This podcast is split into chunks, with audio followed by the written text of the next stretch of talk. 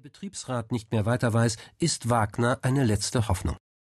Der 42-jährige Unternehmensberater kämpft auf Seiten der Mitarbeiter für den Erhalt der Jobs.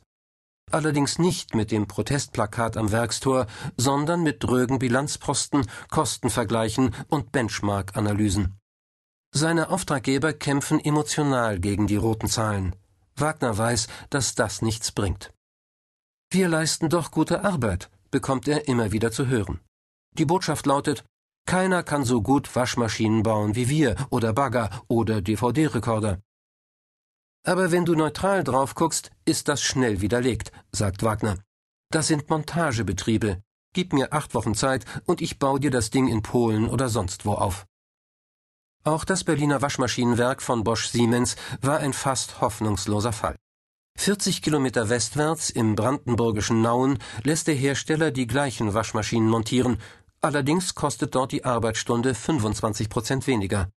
Und im polnischen Lodz, 500 Kilometer gen Osten, arbeiten die Bosch-Siemens-Werker sogar für weniger als ein Viertel der Berliner Löhne. Irgendwann lag, bös und giftig, das Zahlenwerk der Fabrik vor dem Betriebsratsvorsitzenden Demirci. Rechnerisch gab es nichts auszusetzen. Klar haben wir hier einen Kostennachteil, räumt er ein. Das Werk in Nauen ist viel moderner als unseres. Außerdem gibt es dort kein Weihnachtsgeld, kein Urlaubsgeld, keine vermögenswirksamen Leistungen und keine Jahreszahlung. Und die Kostenlücke zu Polen sei erst recht nicht zu schließen. Es sei denn, wir arbeiten zu polnischen Löhnen. Aber davon kann man in Deutschland nun mal nicht leben. Dann kam Wagner. Einen besseren Mitstreiter hätten die Betriebsräte in der verfahrenen Situation kaum finden können. Der Mann an ihrer Seite kennt die Argumentation der Bosse bis ins Detail. Schließlich hatte er jahrelang ausschließlich Beratungsmandate der Arbeitgeberseite übernommen, bis irgendwann die erste Anfrage eines Betriebsrats kam.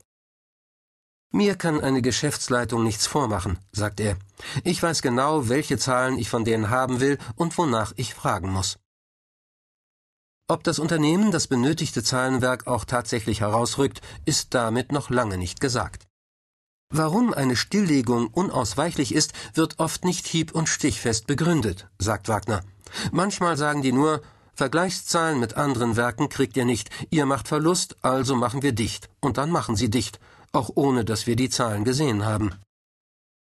Den Betriebsräten aus der Waschmaschinenfabrik lagen die betriebswirtschaftlichen Kennziffern zwar vor, doch anfangen konnten sie damit nicht viel. Ohne externen Sachverstand sahen sie sich einem faktischen Interpretationsmonopol der Arbeitgeberseite gegenüber. 14 von 17 Betriebsräten im Berliner Waschmaschinenwerk kommen aus der Produktion. Wagner? Das mögen ja gute Schlosser oder prima Gabelstaplerfahrer sein, aber sie können nun mal keine Bilanz lesen. Das Zahlenwerk, das die Unternehmensleitung ihnen überlässt, verstehen sie einfach nicht. Zu den vermeintlich unbestechlichen Kennziffern hat Wagner ein distanziertes Verhältnis. Objektive Zahlen gibt es nicht, sagt er. Man kann sich darauf einigen, dass die Daten korrekt erhoben wurden, aber die Frage ist doch, wie man sie interpretiert, welche Konsequenzen man daraus ableitet. Stilllegung, Filetierung, Verkauf? Ich kann auf der gleichen Datenbasis durchaus zu ganz unterschiedlichen Ergebnissen kommen, von denen jede für sich betrachtet durchaus Sinn macht. Thomas Wagner, der Khakihosen, T-Shirt und Wildlederboots trägt, entspricht schon äußerlich nicht dem typischen jungforschen Berater. Mit seinen Betriebsratsmandaten grenzt er sich von jenen Berufskollegen ab, die den Vorständen hauptsächlich als Wegbereiter von Entlassungsbeschlüssen hilfreich zu Diensten sind. Wagner gehört zu den wenigen in seiner Branche, die sich in die Seelenlage eines Arbeiters versetzen.